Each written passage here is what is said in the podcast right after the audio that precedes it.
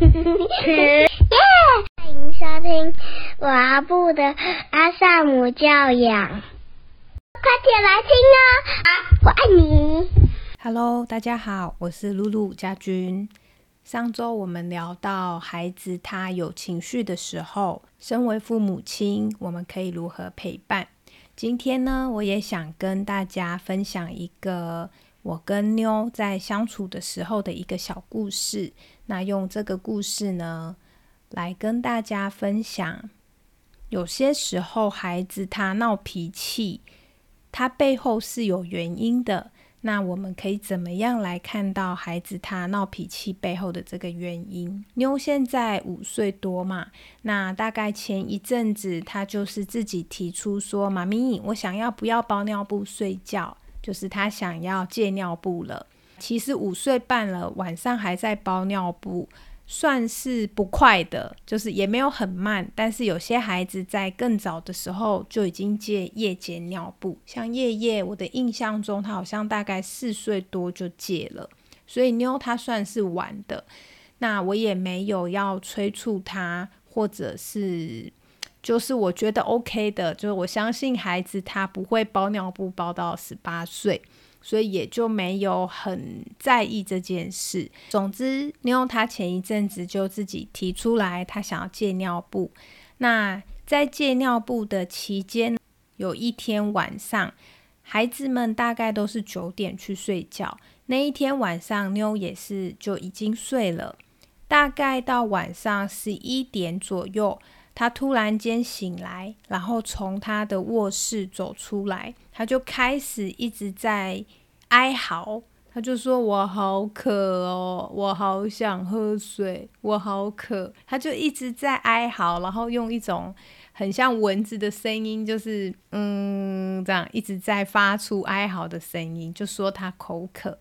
那我听见了，我也看见了嘛，我就跟他说：“那你要喝一小口水吗？”他就说不要，他说我怕我会尿床，我就说没关系，我们喝一小小口，应该不至于会尿床。他就很坚持说，我不要，我不要喝水。那我就说好吧，那还是你就要忍耐，然后继续回去睡呢。那他又不想要回去睡的样子，他就是一直很哀怨的脸，然后一直哀嚎说，我好渴，我好想喝水。那我提出了两个方法，他都觉得不好，我就问他说：“那还是你有什么想法吗？”那他就一副我也没有办法，我也没有要想办法的样子，他就说：“我不知道，我好渴哦。”他就一直呈现这个状态。红爸在旁边就看见了，嗯，我想可能也是舍不得孩子口渴，那红爸就直接拿了一罐水，就跟妞说：“没关系，你就喝。”那尿床就尿床了，我们就再努力就好了。那妞就是说：“我不要，我不要喝。”那后来呢？红爸就反正就是有安抚他，有安慰他，那有跟他说道理，那有告诉他尿床了没有关系，就是软硬兼施就对了。最后就是把那个水壶打开，然后有点硬塞给他，塞到他的嘴边，喂他喝一口。那妞就是在一个半推半就的情况下，终于喝下了那一口水。红爸要叫妞喝水的这个过程中，我在旁边只是观察，看看他们的互动，那也想要看看孩子他怎么反应。喝下去之后，我想说，哦，妞愿意喝耶，那也好，就是他终于喝下去，那他应该就不会那么渴，那么难受。结果谁知道妞吞下去的那一刻，他突然间非常生气，大发雷霆。他原本是哀嚎，他突然间变成暴气，他就说：“哼，为什么要叫我喝水？”他就很生气，然后就开始拿着他手上睡觉的那条吉娜，就在甩，就是地板啊、桌子，反正就是很生气。其实我也不知道他怎么了，因为不就是。喝下一口水，那喝完之后，他就突然间变这么生气。我也就跟他说：“妞，你好像很生气，你可以生气，但你不要这样甩给那东西会掉下来。”他听到我提醒他，就转身跑回去他的卧房。然后呢，他就在卧房里一直在大骂。那我可以听见他拿吉娜在甩床的声音。那在我们家是 OK 的，就是我允许孩子。有情绪，我也允许孩子发泄，只要他发泄的方法是没有伤害自己。然后没有伤害身边的人，并且他不会打扰到别人，不会伤害物品，那我是允许的。所以如果妞是在我们大家的面前大叫，或者是拿吉娜甩到人，就会被我制止。那妞因为她已经转身进到她自己的房间，那甩的是床，所以不会有人受伤，不会让自己受伤，也不会影响到别人。那这个在我们家是允许的。所以妞就开始很生气，大概怒吼了，我觉得有十五分钟左右。那我就听见他一直在骂，那骂什么呢？他就说：“我根本就不要喝水，为什么一直要叫我喝水？为什么我一定要喝水？爸比这个方法根本就不好。”然后就类似这一类的，他就一直在怒吼，所以我就知道了哦，他现在生气是因为他刚刚就是。被要求吞下了那一口水，那红爸看到他的反应，红爸也很无辜，他也不知道发生什么事情。那我就嗯，好吧，我们就两个互相看一下，那就都没有说话。接下来我跟红爸就进到书房，我们就在各自的位置上忙着自己的事。那孩子呢，就在他的卧室继续生气。没有多久之后呢，妞就再一次走出她的卧室，然后呢，来到书房，坐在我椅子后面的一个地方。那离我算是蛮近的，就是我转身大概半步的距离而已。那她就坐在那里。一开始呢，我就是也没有任何回应。我知道他坐在那里，然后我看了他一下，我就继续做我的事，因为我也不想要给孩子负向关注。如果他每次发脾气就可以得到妈妈很大的关注，那有可能之后呢，在陪伴不足的情况下，孩子就会用这种负向行为或者发脾气的方式来得到大人的关注跟陪伴。所以一开始我是没有给妞任何回应的。那孩子在身后呢，其实他就会发出一些声响，就是包含他的肢体动作、他的声音。就是你可以感觉到有一团乌云就坐在你的后面，然后哦，这个负能量很强。那我就感觉他不是要负向关注，就是我觉得他真的在一个情绪很不 OK 的状态下，所以我觉得他可能需要一点协助。我就决定要停下我手边的事情，然后我就先给自己一个深呼吸，因为等一下不知道孩子会怎么样，哈，他有可能会更爆炸，有可能会爆哭，不知道，所以我就先深呼吸了一口气，然后让自己准备好。那我就转身问妞说：“妞，你好像很生气，我刚刚有听到你在房间一直在甩吉娜，还有在骂人，那你现在有好一点了吗？”那他就是没有回应我。那后来我就问他说：“还是你想要妈咪抱你吗？我可以抱你。”我就伸出我的手。那妞他就是你看得出来他的反应是他愿意。于是我就把他抱起来。那平常我们的抱就是只是身体抱身体。那那一天我就抱了一下，我感觉他需要更久的拥抱，所以我就把他抱上来，坐在我的脚上。那我就是很专注的抱着他，陪伴他。他没有说话，我也没有再问，就这样子抱着陪他，然后我就感觉着孩子的心跳，看着孩子的脸庞，大概就过了，我觉得好像有半小时。一开始我在抱妞的时候，就我决定要抱他的时候，我心里面有很多困惑，然后很多不明白他到底怎么了，但我就是愿意靠近他，然后试着靠近他。让他感受到，就算他这么生气，妈妈也在。在我抱着妞的这个期间，我就发现我的感受也在转变，就是我内在有一些变化。我突然间感觉到，我能够感受到孩子的那一份生气，跟被逼迫，跟也许有一些委屈。那我就也心里有一种好奇的感觉，然后也同时很不舍他在。负向的情绪状态里面，我想他一定是很难受的。我也突然看见了，其实妞在刚刚这么生气的状态下，他在甩那个吉娜，他还是没有甩到别人，就是我或芭比。其实他是有在克制的，所以我觉得对一个五岁多的孩子来说，这真的是很不容易的一件事。所以我就当下抱着他，我就对他升起一股欣赏，然后很想很想回馈给他。这样，在我感觉到孩子的情绪走到一个段落，那个张力没有那么大的时候，我就开口关心了他。那总之，整个过程我大概就问他说他在生气什么，他就说因为爸比一定要他喝水。那各位听众们，你也可以想一下，如果你是妈妈，你会怎么做？假如我以前没有学习的话，我的反应可能就会是跟着孩子一起骂爸爸，就说：“对呀，他怎么可以这样子勉强你喝水？”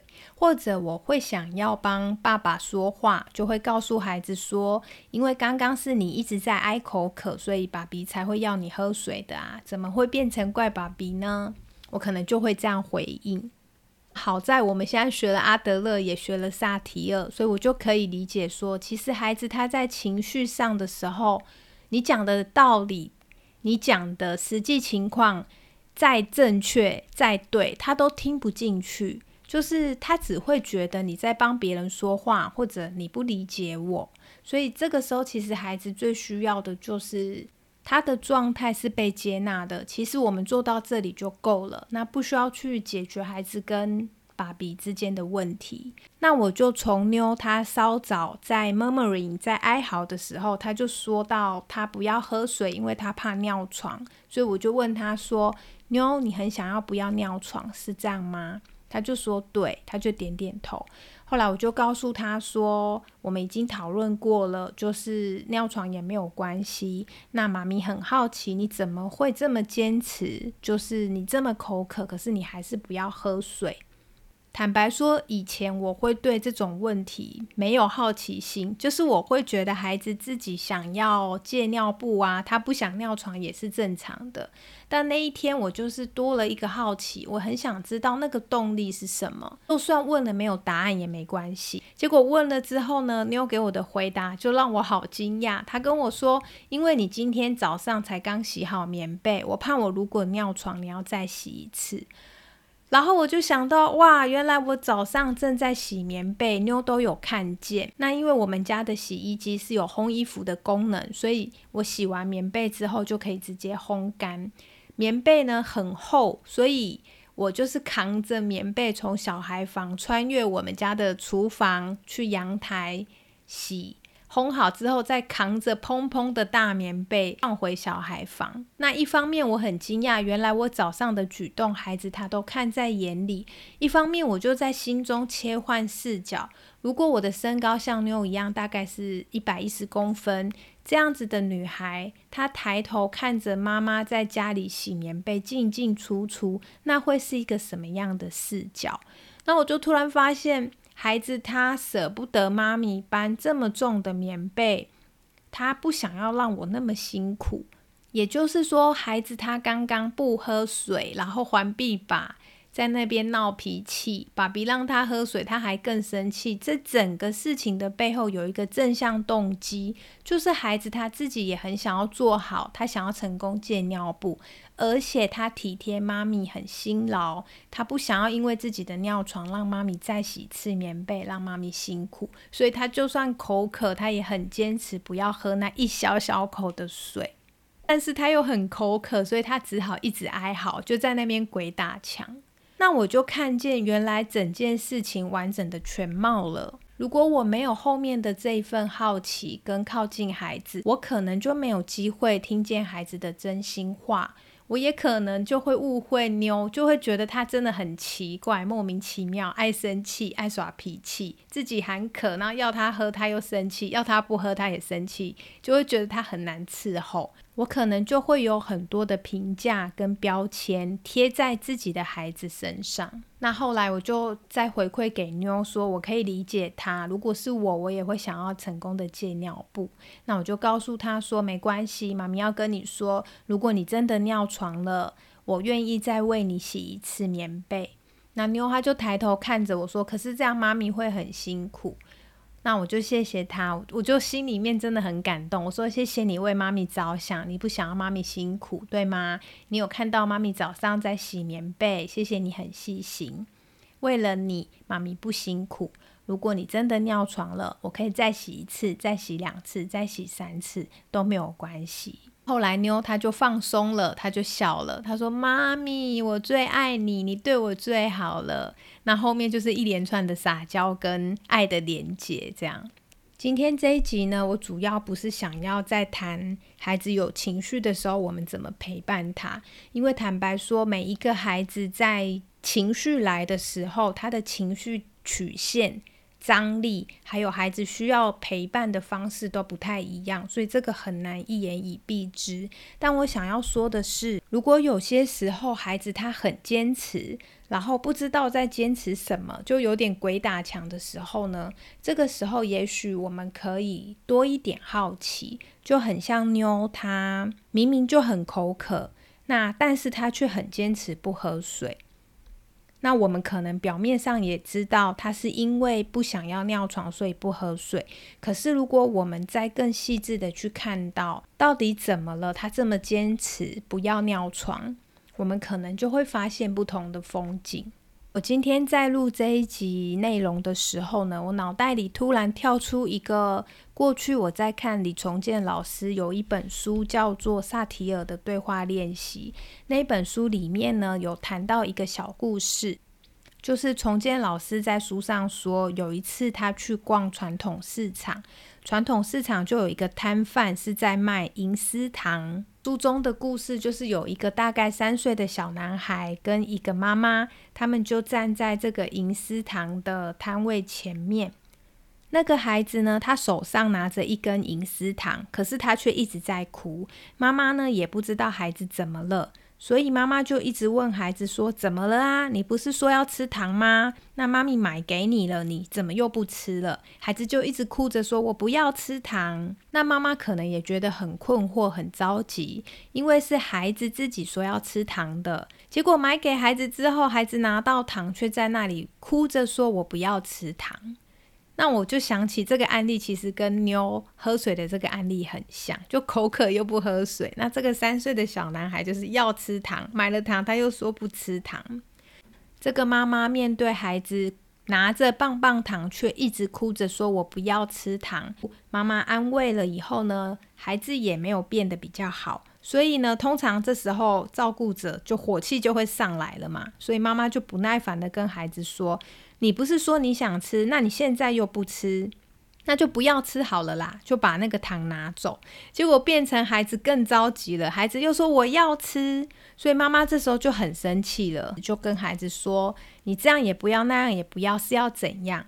那旁边那一位卖糖的师傅呢，他反而就转身跟孩子说：“弟弟要乖哦，小孩子要听话。”小男孩呢就继续哭，越哭越着急。最后，这个妈妈就对孩子怒吼说：“你这么难伺候，你再闹下去，我就不理你了。”那书上的故事大概就是这样。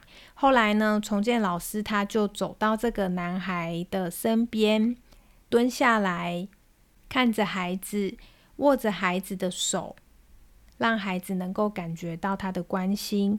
然后他就问这个孩子说：“弟弟呀，你还好吗？”那他就跟这个孩子说：“你看起来很难过，也很着急，是吗？”后来这个男孩呢，他的哭泣声就稍微缓和了一些。那重建老师就问他说：“发生什么事啦？”孩子就说：“我要吃糖。”重建老师就指着妈妈手上的那一根棒棒糖说：“妈妈手上拿的那一根，你要吃吗？”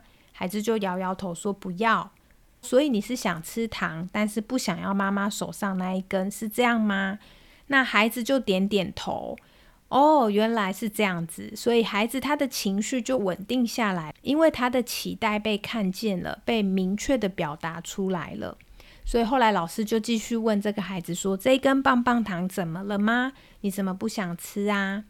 后来那个男孩他就指着那一根糖，他说：“糖糖掉地上，脏脏。”那这时候切糖的师傅就赶紧说：“没有掉在地上啦，是掉在旁边这里啦，这里有铺塑胶袋，所以这个糖绝对没有脏哦。”所以原来那个糖真的是掉在地上的糖。那那个三岁的小男孩有看见了，可是妈妈没有看见，所以才会衍生出后来的这个孩子要吃糖又不吃糖的事件。那么很长呢，孩子在没有能力表达清楚。那加上大人可能也不知道怎么好奇孩子，怎么跟孩子核对还有确认的情况下，就会像书上这个妈妈一开始的应对，就会很爱孩子。那我们做了，可是孩子又不买单，妈妈可能也会感到很委屈、很生气、很困惑，不知道该怎么做，没有方法。孩子呢，则是得不到他真正要的东西，所以孩子也觉得很委屈、很生气，因为他没有办法表达清楚自己真正想要的是什么。那我觉得，其实像日常生活中这种很琐碎的小事件，很常发生，就是大人对孩子的一番爱或者一番好意，最后却会有一个不好的结果。然后，身为照顾者的爸爸妈妈就会又气又苦恼，不知道该怎么做。安慰也不是，同理也不是，说服也不是，说理也不是，就会很为难。那如果各位有学过萨提尔冰山，你们就可以看见，其实这个三岁男孩他的内在冰山卡住了，就好像妞他也是内在冰山卡住了。如果这时候有一个大人能够为孩子梳理他的思绪，接住他的情绪，那亲子之间的相处就不会有这么多的冲突跟摩擦了。所以今天想聊的就是，当孩子莫名其妙对于某一个事情非常坚持的时候，大人可以怎么做呢？不是帮他解决问题，好像红爸帮妞解决问题，硬要他喝水，最后红爸就落得了一个被孩子生气。孩子一直在骂爸爸的下场，所以我想红爸心里也是有一些委屈跟困惑。我想我们能做的就是安顿好自己，去好奇孩子，陪伴他厘清自己的内在，那么我们就可以赢得孩子的心，并且亲子相处也就能够更轻松、更自在、更愉快了。今天关于孩子很坚持的这个议题，我们就先聊到这边。如果你喜欢今天的内容，也欢迎你分享给其他爸爸妈妈们，或者是可以留言跟我有一些互动。我是露露家君，谢谢你收听高小露的阿萨姆教养，我们下周见，拜拜。谢谢收听，欢迎留言与我分享你的看法。喜欢的话，请给我们五星好评哦。下次见，拜拜，拜拜。